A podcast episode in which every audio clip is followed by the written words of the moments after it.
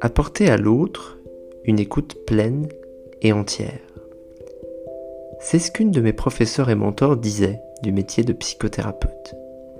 J'aimerais aujourd'hui vous raconter quelque chose à ce propos et vous parler d'un mot, écouter. J'observe depuis quelques mois une nouveauté parmi les patients qui viennent me voir. Quand j'ai commencé ce métier, me consultait en quête de réponses, de réponses presque immédiates, de solutions magiques, comme si j'étais une sorte de mage au pouvoir illimité. Depuis quelques mois, cependant, il se produit un changement. On vient me voir moins pour avoir des réponses que pour être écouté.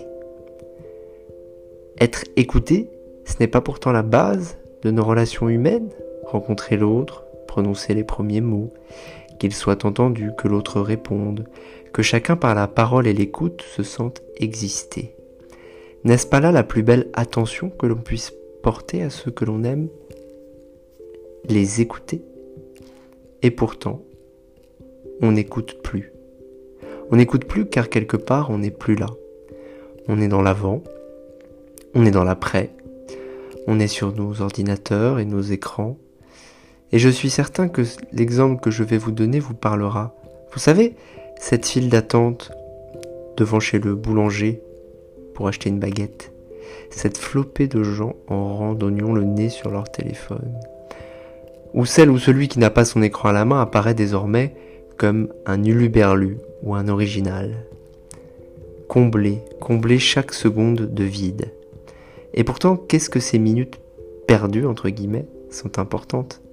Ce sont celles qui permettent d'écouter battre le cœur du monde, les conversations, les pas sur le bitume, l'enfant qui gazouille, le chien qui aboie, les amoureux qui s'embrassent. Mais on n'écoute plus, ou plutôt si, on n'écoute plus que les sons émis par nos téléphones.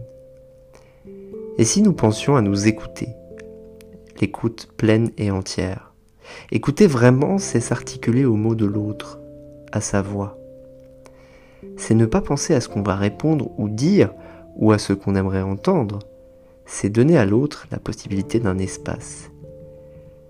Et quelle joie, quel soulagement, si nous y arrivons de se dire que d'un coup, le défi n'est plus de faire, de combler, de faire du bruit avec sa bouche sans que cela ait de sens, mais simplement d'être là, présent présent au monde, présent à l'autre.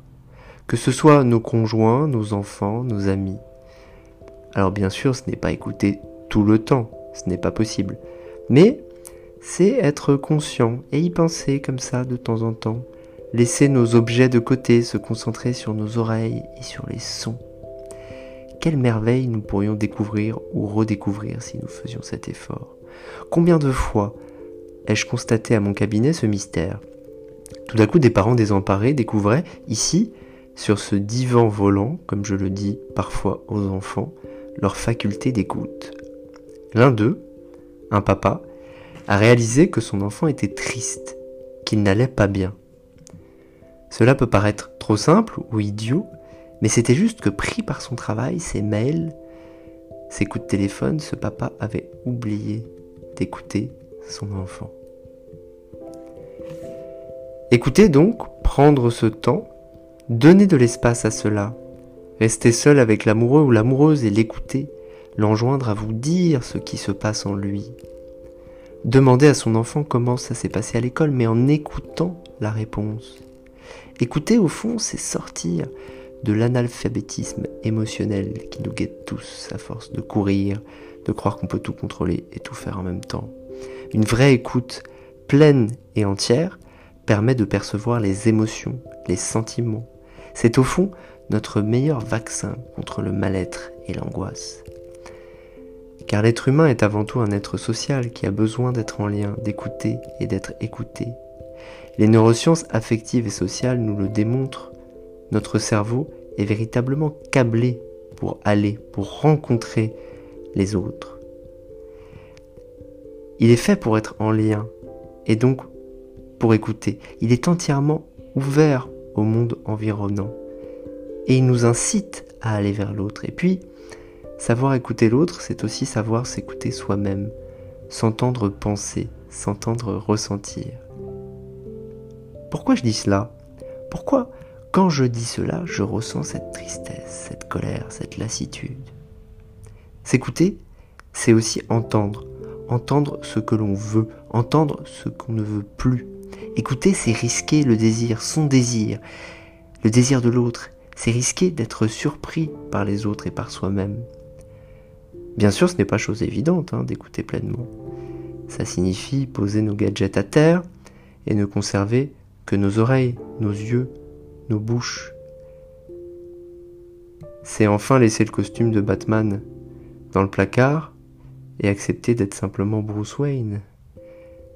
C'est être soi, sans artifice, c'est se risquer à l'inconnu de ce que l'autre a à dire et de ce que ça pourrait nous faire. Écouter au fond, c'est la vie même, c'est la beauté de la vie. C'est la première écoute du cœur du bébé qui bat dans le ventre de sa mère jusqu'à l'écoute du dernier souffle de nos anciens lorsqu'ils ont fini de vivre. Écouter vient du latin auscultar. Cela signifie prêter l'oreille à, s'appliquer à entendre, accepter d'entendre quelqu'un et tenir compte de ce qu'il dit ou encore donner toute son attention. Écouter, donner toute son attention. Écouter donc sans être obsédé par soi-même et par sa propre réponse, car ce qui compte là, c'est ce que dit l'autre, notre articulation à ses mots. Récemment, une mère est venue au cabinet avec son adolescent. Lui disait ⁇ Je veux mourir car ⁇ avant même qu'il ne termine. Sa phrase, sa mère répondait ⁇ Mais tu as tout pour être heureux. Elle n'écoutait pas, ne le pouvait pas sans doute. Parfois, nous avons besoin d'être accompagnés pour apprendre ou réapprendre à écouter. Écouter nécessite du temps, de l'espace. On peut commencer à petits pas. Posez-vous la question à la fin de la journée. Quand ai-je vraiment lâché prise aujourd'hui pour écouter quelqu'un que j'aime? L'ai-je fait d'ailleurs? Est-ce que je me souviens de ces conversations?